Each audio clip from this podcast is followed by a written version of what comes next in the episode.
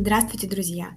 Сегодня мы будем говорить про астрологический прогноз на четверг, 28 октября.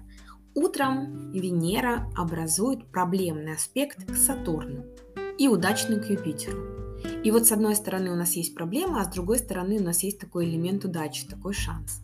И вот проблемный с Сатурном, он предполагает некоторую неуверенность в наших взаимодействиях с людьми. Хотя мы можем сохранять спокойствие в своих чувствах и эмоционально отстраняться, но все равно вероятны беспокойство или проблемы с нашими чувствами и привязанностями хотя это будет получаться коряво, и вот вторая половина отлично подходит для энтузиазма. Поэтому утренние страхи, когда сложно подойти к человеку, сложно озвучить свою просьбу, а, будут, конечно, нас особенно волновать. Но во второй половине дня ситуация изменится, потому что подключается к нам Юпитер, он побуждает нас расслабиться, то есть это такое мягкое, приятное взаимодействие, такое влияние, которое способствует сотрудничеству, вовлеченности оптимизму. Особенно это касается наших отношений. И если с утра мы были суховаты, то во второй половине дня мы готовы сами подойти к человеку и оказать какую-то ему поддержку. То есть мы более свободны и щедры в отношении нашей любви, времени и денег. И это один из самых популярных маршрутов, по которому нас ведет Вселенная для развлечения и общения. Тем более Луна в знаке Льва, она подразумевает какое-то присутствие праздника в нашей жизни.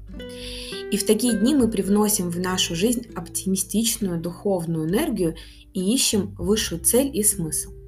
И, кстати, могут появиться романтические возможности, либо находки будут удачными, покупки тоже будут приятными, и есть обнадеживающие финансовые перспективы. Но это будет э, в первую половину дня, скажем так, примерно до 16 часов.